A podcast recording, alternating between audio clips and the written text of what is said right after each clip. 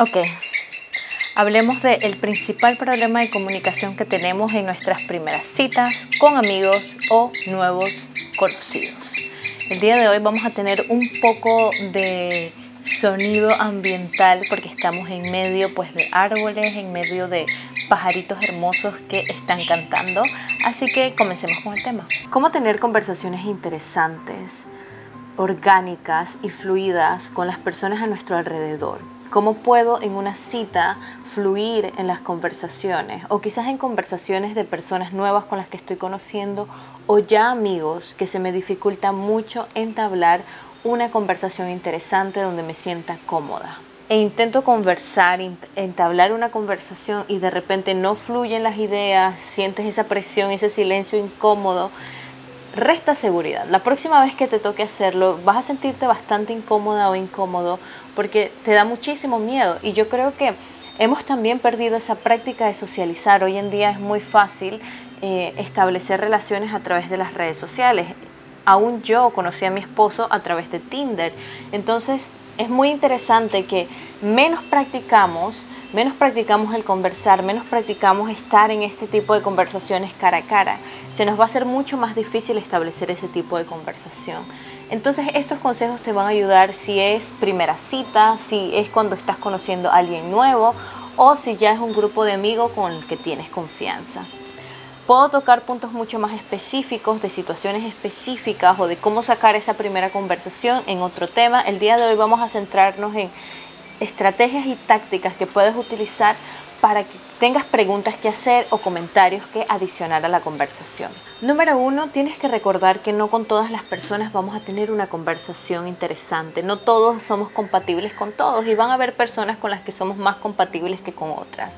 Por eso te aconsejo de que mires en tu grupo alrededor estas personas que tienen en común conmigo, qué intereses compartimos, tenemos los mismos valores, porque entre más parecidas sean las personas, no es que sean iguales, pero que se complementen, es mucho más fácil tener conversaciones fluidas. Entonces no siento que deberíamos de forzarnos a tener conversaciones interesantes con todos, sino llegar a la aceptación de que no con todas las personas vamos a tener conversaciones interesantes.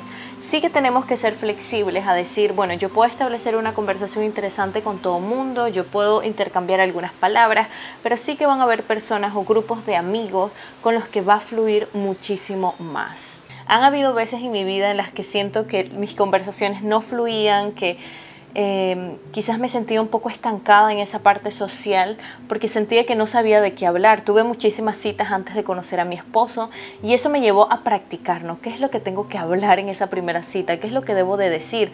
Y a aceptar que es un proceso de práctica. Entonces, para mí las citas fueron un, de gran apoyo y una puerta que se me abría en realidad porque yo podía establecer conversaciones con diferentes tipos de personas, yo podía conversar y conocer a esas personas y practicar todas esas habilidades que estaba intentando desarrollar. Lo primero que te voy a hablar es del escuchar. ¿Estás realmente escuchando a las personas que están alrededor tuyo o simplemente estás oyendo? Tenemos muy pocas habilidades como sociedad en estos tiempos de escuchar si nos gusta ser escuchados. A todos nos gusta que nos escuchen las cosas que hablamos, nuestros temas importantes, pero poco escuchamos. Entonces, por no escuchar muchas veces las conversaciones no fluyen. A mí me ha pasado mucho que he tenido una conversación con alguien que solamente quiere hablar de sus temas y que siento que cuando yo estoy hablando no me escucha. Entonces, es una forma de comunicarte eh, que no es recíproca, sino que solamente un lado está dando información y el otro se tiene que quedar callado porque el otro tiene que hablar mucho y no escucha. Entonces tienes que verificar de que escuchar te va a dar muchísimas habilidades para tener una conversación más fluida. Y más que preocuparte por pensar, oh, ¿qué tengo que decir ahora? ¿Qué, ¿Qué debo de conversar? ¿Qué es lo que debo compartir? ¿Cuál es la idea que debo exponer en este grupo de personas o con esta cita? Más que eso, si tú escuchas de forma sincera, van a salir temas porque te va a ir dando el hilo de saber qué es lo que le interesa a esa persona hablar. A veces tenemos personas que nos interesan las mismas cosas y hablamos de las mismas cosas y a los dos nos emociona, pero otras veces tenemos que quitarnos el ego de decir quiero hablar de lo que a mí me gusta y si yo aprendo a escuchar a la persona, más que hablar de mis historias yo, yo, yo, me da la idea y me da las habilidades y las herramientas para que cuando la persona me dice algo que le gusta o algo que le pasó, yo pueda continuar por ese hilo e ir llevando la conversación de forma muy tranquila y muy, digámoslo así, espontánea y orgánica. No se ve una conversación forzada, sino que la persona le gusta que a ti te interese. A todo el mundo le gusta cuando estás hablando a alguien y esa persona se ve como que te está escuchando, eso te inspira o te motiva a hablar más de eso. Escuchar y hacerle entender a la persona que te está hablando, que tú le estás escuchando, le abre a esa persona a estar a compartirte mucho más de su vida, pero también a preguntarte y a sentirse curioso de tu vida y hacerte preguntas también. Y entre más te interesas por las cosas de esa persona, por lo que te está contando, te sientes más curioso sobre eso que te está contando, más se siente esa conexión de yo también quiero saber de tu vida, tú también estás interesado en la mía, ahora me da curiosidad saber quién eres tú, qué es lo que te trae hasta aquí. Em, una forma de que tú puedas hacerle entender a la persona con la que estás conversando de que le estás escuchando realmente es tu lenguaje no verbal. Y eso es mucho más poderoso que el lenguaje verbal de decir, sí, te escucho, te estoy escuchando, continúa hablando, a cuando miras a la persona a los ojos, a cuando realmente te interesa. Cuando tú estás entrevistando a alguien, por ejemplo, tú no puedes entrevistarle después esperar que la persona te diga todo, sino que tú tienes que motivar a esa persona que hable más de ella o que responda de una forma más abierta a tu pregunta, mostrándole una comunicación no verbal, abriendo los ojos, asintiendo con la cabeza, mostrando eh, ese entusiasmo por escucharle, como que concordas con lo que estás diciendo, como sí te estoy escuchando a través de los gestos, eso hace que las conversaciones se abran mucho más y que la otra persona también esté bastante motivada a saber de tu vida. ¿Y qué pasa si no sé del tema del que están hablando? Vamos a suponer de que estás con un grupo de amigos, están hablando sobre un tema o acabas de llegar y no entiendes nada de lo que está pasando. Muchas veces esta situación nos puede intimidar y tú puedes pensar como, uy, no sé nada de esto me voy a ver como una tonta. Esto también puede pasar en una cita. Si la persona con la que estás saliendo es un experto o una experta en una área que tú ni siquiera conoces, no sabes nada y dices no tenemos nada en común, no sabemos qué hablar. Imagina que conoces a alguien que está en un mundo totalmente distinto al tuyo y que de repente te dice que se dedica a construir casas y tú no sabes nada sobre el tema. Si mantienes un punto de vista curioso, con una comunicación no verbal que fomente la comunicación, van a llegar a tu mente preguntas. Pueden ser preguntas como ¿cómo llegaste al mundo de la construcción? ¿En qué momento te diste cuenta de que esa sería tu pasión? ¿Cómo es tu experiencia con los clientes con los que trabajas? Pues no pasa nada. Y al final nadie es experto en todos los temas y si tú estás en un grupo de amigos que tiene una expertise en algo o estás saliendo con alguien que tiene esa expertise, la persona se va a sentir muy feliz de compartir sobre su pasión y tú vas a sacarle el beneficio de aprender más sobre el tema. Entonces pregunta, sencillamente no sé sobre el tema, de qué se trata, cómo funciona, cómo se siente. Invierte más en ti. Sí que a través de la conversación tú vas a poder sacar demasiado conocimiento. Las personas están viviendo experiencias y cuando ellas cuentan esas experiencias, traen enseñanza. Cuando ellas cuentan sobre las cosas que ellas saben, traen ese conocimiento hacia nosotros.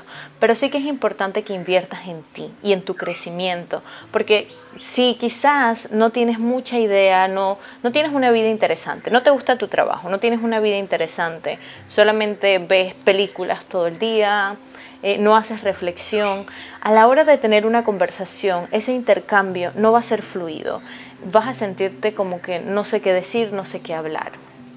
Si este es tu caso, de que sientes de que no tienes mucha variedad de temas que comentar, no tienes mucha opinión, no tienes mucha reflexión sobre lo que las personas están hablando, entonces yo te aconsejo que inviertas en ti.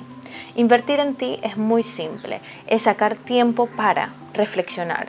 Mientras que tú saques cinco minutos al día para reflexionar sobre lo que ha pasado, tus emociones, lo que vas aprendiendo a través de la vida, eso te está dando experiencia, eso te está ayudando a desarrollar habilidades a la hora que vas a conversar con otras personas. Tener una vida interesante no es tener una vida llena de aventuras. Tener una vida interesante es tener una vida con la que te sientes feliz, con la que sientes que estás creciendo.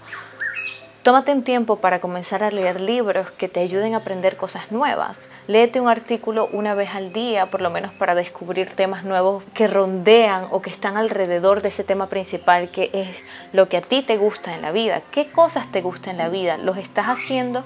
¿Cuáles son tus actividades favoritas? ¿Las estás practicando? ¿Cómo te sientes en el día a día? He tenido la experiencia de tener cita, digamos, con alguna persona que no le gustaba su trabajo, que no tenía alguna actividad extra, que tampoco le gustaba leer mucho. Y a la hora de conversar y en ese intercambio de qué te gusta hacer, ya uno va perdiendo como esas ganas de conversar. Uno, la persona se siente incómoda de decir que no tiene nada, que no hace nada, que no le gusta su trabajo. Y dos, pues uno no conecta tanto con esas personas. En cambio, si tú comienzas a nutrir tu vida de que algo esté sucediendo en tu vida, y como te dije, suceder algo en tu vida no es que esté pasando el gran drama o la gran aventura, sino de que tú te sientas bien, de que tú estés tranquilo en tu vida.